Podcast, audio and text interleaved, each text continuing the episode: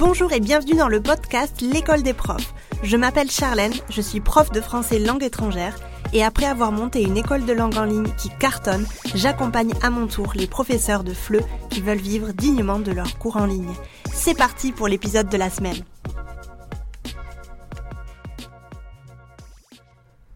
Dans cet épisode, on va parler de qu'est-ce que tu peux faire quand tu as beaucoup de cours? Je sais bien que ton objectif c'est d'avoir beaucoup d'élèves pour pouvoir vivre de tes cours et devenir ainsi un prof libre. C'est pour ça aussi que tu écoutes ce podcast, je l'espère.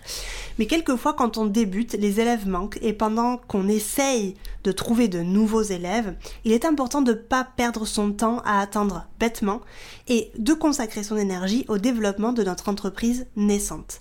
Quelquefois aussi, on a une période un peu plus creuse avec moins d'élèves, par exemple comme l'été, et là tous les profs indépendants comprennent exactement euh, de quoi je veux parler.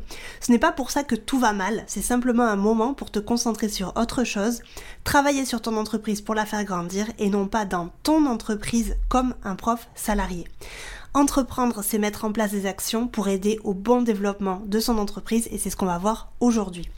Avant de commencer, j'aimerais te demander de prendre une seconde pour mettre 5 étoiles au podcast si tu m'écoutes sur Apple Podcast ou Spotify. Ton vote donne de la visibilité au podcast et permet aux profs indépendants de découvrir le podcast. Donc si tu n'as pas encore voté, euh, j'aimerais beaucoup que tu prennes une seconde pour le faire. Et si tu as envie, partager l'épisode sur tes réseaux sociaux ou avec des collègues. Je t'en remercie du fond du cœur. La première chose que tu peux faire, ce serait d'observer les autres profs en ligne et faire une chose desquelles tu aimerais t'inspirer et au contraire une liste des choses qui ne te plaisent pas forcément ou que toi tu ne ferais pas à ton tour.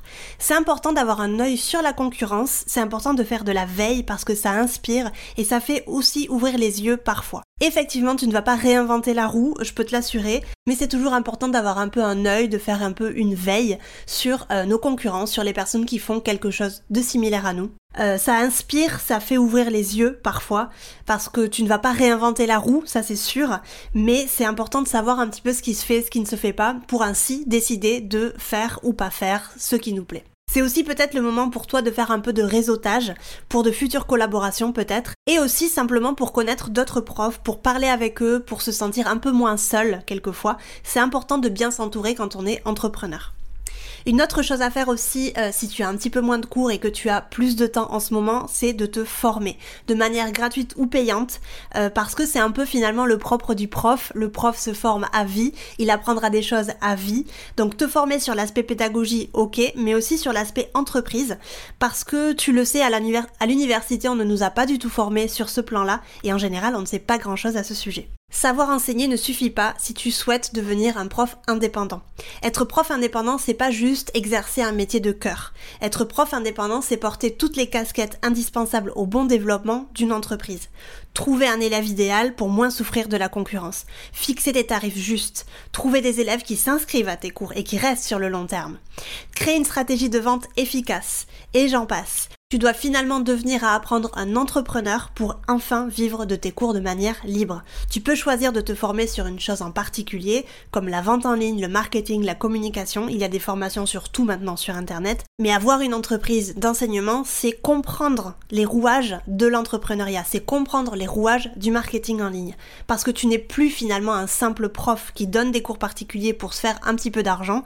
Tu es à la tête d'une entreprise, donc tu dois faire fonctionner cette entreprise. Bien évidemment, je vais te conseiller de t'inscrire à l'école des profs, mon programme en ligne qui te permettra de te lancer en tant que prof en toute sérénité. Une troisième chose aussi que tu peux faire si tu as un petit peu moins de cours en ce moment, c'est t'organiser pour ne plus paniquer ou perdre du temps quand tu auras une nouvelle demande de cours.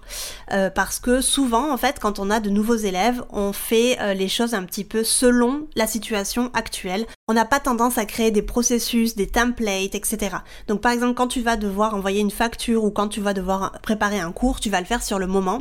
Alors que le fait de créer des processus, le fait de créer des templates va te faire gagner énormément de temps parce que chaque fois que tu auras une nouvelle demande, chaque fois que tu auras un nouvel élève qui veut s'inscrire à tes cours, tu auras plus qu'à lui envoyer des templates que tu as déjà créés et les réutiliser euh, à l'infini. Je conseille toujours aux profs que j'accompagne d'utiliser la plateforme Google Drive pour créer un espace pour chacun de leurs élèves. J'ai moi-même toujours procédé comme ça pour mes cours particuliers ainsi que pour mes cours en groupe. C'est clair, rangé, l'élève sait exactement où trouver son programme de cours, le contenu du dernier cours et les devoirs à rendre c'est un gain de temps énorme finalement. J'ai vu beaucoup de profs qui prenaient simplement des, des, notes sur leur Zoom, sur le chat Zoom, et qui ensuite prenaient du temps pour envoyer à l'élève un email avec le vocabulaire qu'ils avaient vu, alors que si simplement tu as un espace Google Drive dédié à ça, l'élève se connecte, il va sur son document, il va voir tout le vocabulaire que vous êtes en train de voir pendant la classe, vous avez fini la classe, tu fermes le Google Doc et c'est ciao. Tu n'as pas à envoyer de mail pour récapituler le vocabulaire, les devoirs, etc.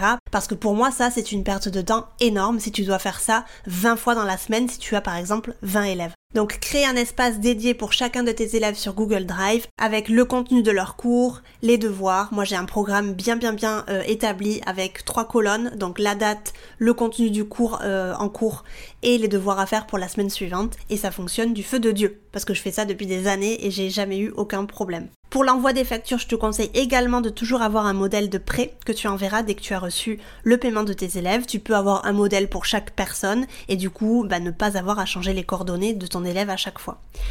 Pour finir, je vois beaucoup trop de profs passer beaucoup trop de temps à la préparation de leurs cours. Quelquefois, certains me disent qu'ils mettent la moitié du temps de leurs cours à la préparation. Donc, par exemple, s'ils ont 12 heures de cours euh, particuliers par semaine, ils mettent 6 heures à la préparation. C'est pas possible de préparer des cours pendant 6 heures et ensuite d'avoir 12 heures de cours dans la semaine. Cela représente 50% de ton temps qui n'est pas rémunéré. Donc, tu as intérêt d'avoir un super tarif horaire avec ça. Je le dis très souvent aux profs que j'accompagne, mais pas besoin de créer des cours de A à Z pour chacun de tes cours particuliers. Le recyclage est ton meilleur ami. Et puis bien sûr, avoir un élève idéal, s'adresser à un seul public aide énormément dans ce cas-là, puisque tout ce que tu vas préparer, tu pourras le réutiliser pour tes élèves au quotidien. Et une dernière chose que je t'encouragerais à faire si tu as en ce moment un petit peu moins de cours, c'est de prendre du temps pour toi et de te reposer. Ça, c'est important. Parce que si toi, tu te sens débordé, stressé, anxieux, ton entreprise ne pourra pas prospérer. Ça va être difficile. Tu es toi-même le pilier de ton entreprise. Donc prends soin de toi, de ta santé mentale, de ta santé physique. Travaille sur tes blocages s'ils te font la vie impossible. Éclipse-toi si c'est la seule chose qui te fait envie aujourd'hui mais écoute tes émotions, écoute tes ressentis.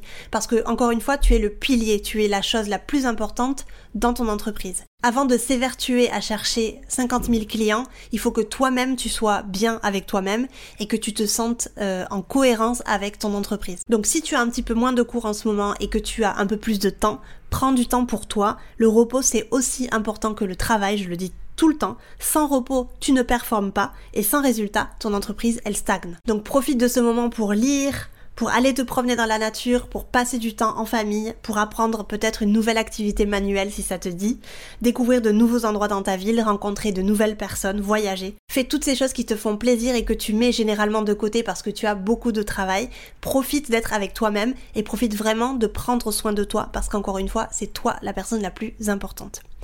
J'espère que ce petit podcast euh, t'aura aidé un petit peu à, y voir un peu plus clair et à savoir quoi faire quand tu n'as pas beaucoup de cours au lieu euh, voilà de dramatiser et de se dire oh là là euh, tout est en train de se casser la figure. Non, c'est peut-être aussi le moment pour revoir certaines choses. Donc pour résumer dans l'épisode de quoi je t'ai parlé, c'est peut-être le moment de observer un peu les autres profs en ligne, donc savoir un petit peu ce qu'ils font c'est peut-être le moment aussi de te former parce que peut-être qu'il te manque certaines compétences. C'est aussi peut-être le moment de t'organiser pour créer des processus afin de perdre un petit peu moins de temps euh, quand tu auras une nouvelle demande de cours. Et c'est aussi le moment de te poser des questions aussi sur le temps que tu mets à la préparation de tes cours parce que je rappelle que mettre 6 heures de préparation pour 12 heures de cours par semaine, c'est juste pas possible. Et la dernière chose que je te conseille, c'est de prendre enfin du temps pour toi parce qu'encore une fois, si toi tu n'es pas bien, ton entreprise elle ne pourra pas prospérer. J'espère que ces conseils auront pu t'aider et je te dis à bientôt. Bye bye. Et puis si tu veux aller plus loin, je t'invite à télécharger mon e-book gratuit sur 5 étapes pour vivre dignement de tes cours de FLE en ligne et doubler ton chiffre d'affaires. Tu trouveras le lien dans la description de cet épisode. N'hésite pas à partager ce podcast, le noter sur ta plateforme d'écoute préférée. Je te remercie de m'avoir écouté jusqu'ici et je te dis à la semaine prochaine pour un nouvel épisode. Ciao